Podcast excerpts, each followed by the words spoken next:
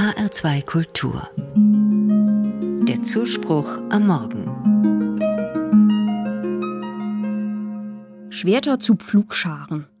Dieser Slogan der Friedensbewegung klebt als Aufkleber bei uns zu Hause im Flur am Spiegel. Er gehört zu dem, was meinem Mann und mir wichtig ist, woran wir glauben.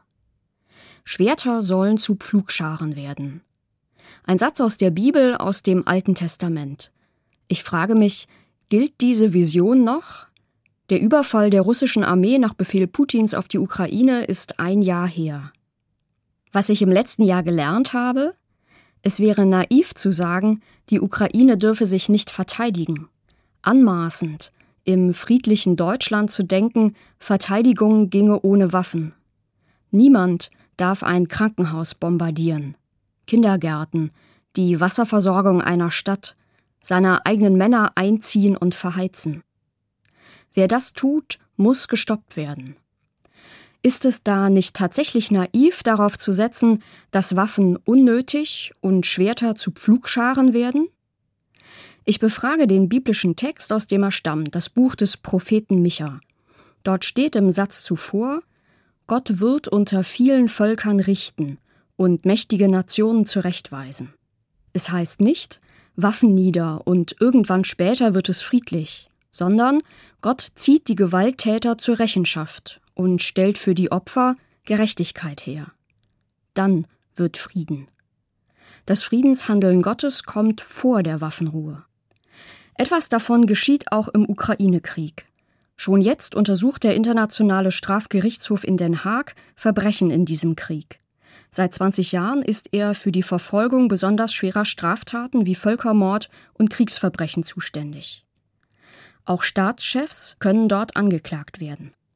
Jetzt untersucht Den Haag mit Einheimischen und Beobachtern anderer Staaten zusammen die Morde der russischen Armee in der ukrainischen Kleinstadt Butscha. Sie sammeln Beweise für Verbrechen gegen das Völkerrecht und Kriegsverbrechen.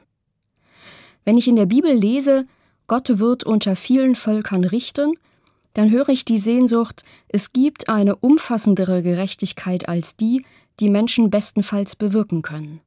Denn kein Gericht der Welt kann Menschen wieder lebendig machen oder nicht gelebtes Leben ermöglichen.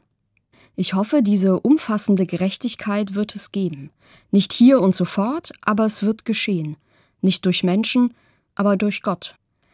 In der biblischen Friedensvision heißt es weiter, Sie werden ihre Schwerter zu Pflugscharen machen und sie werden hinfort nicht mehr lernen, Krieg zu führen.